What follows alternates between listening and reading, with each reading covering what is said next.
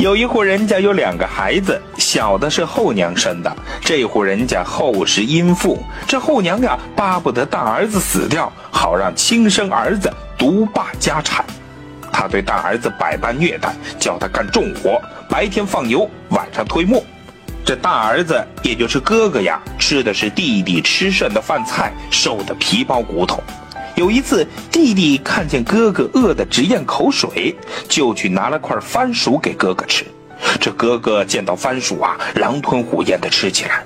这事儿呢，刚好被后娘撞见了，抓住大儿子的头发是一顿狠打，还骂他：“你这个贱骨头，还想吃番薯？你做梦去吧！”哥哥哭了一整夜，逼着他去放牛。哥哥饿得实在挺不住了，他伤心的在想。自己活在世上，一个亲人都没有了，后娘又那么凶，迟早要被他逼死的，吃死还不如早死，还是死了好。这时啊，他看到一种野菜，听老人们讲起过，这种野菜叫萝卜，是有毒的。他心里一动，拔起一颗萝卜就吃了起来，而且一边吃，一边流泪。他就这样吃了一颗又一颗，直到吃的肚子胀鼓鼓的，可是身上一点都不难过，反而觉得神清气爽，力气也大了很多。到了天黑，他忐忑不安地回到家里，后娘和弟弟正在吃饭。后娘见他回来，扔过去一把番薯皮。一连几天，他每天都吃萝卜，不但没有死，连脸色也红润了起来。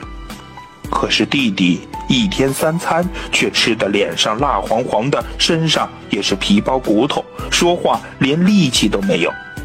后娘见了，心里十分纳闷心里在想啊，这这这个贱骨头天天饿肚皮，反而红光满面。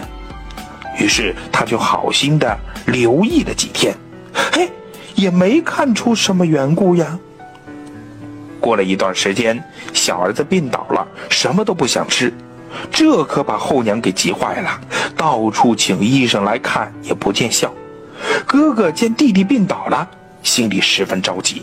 他想，自己吃了萝卜之后身体强健，如果弟弟也吃萝卜，说不定病就好了呢。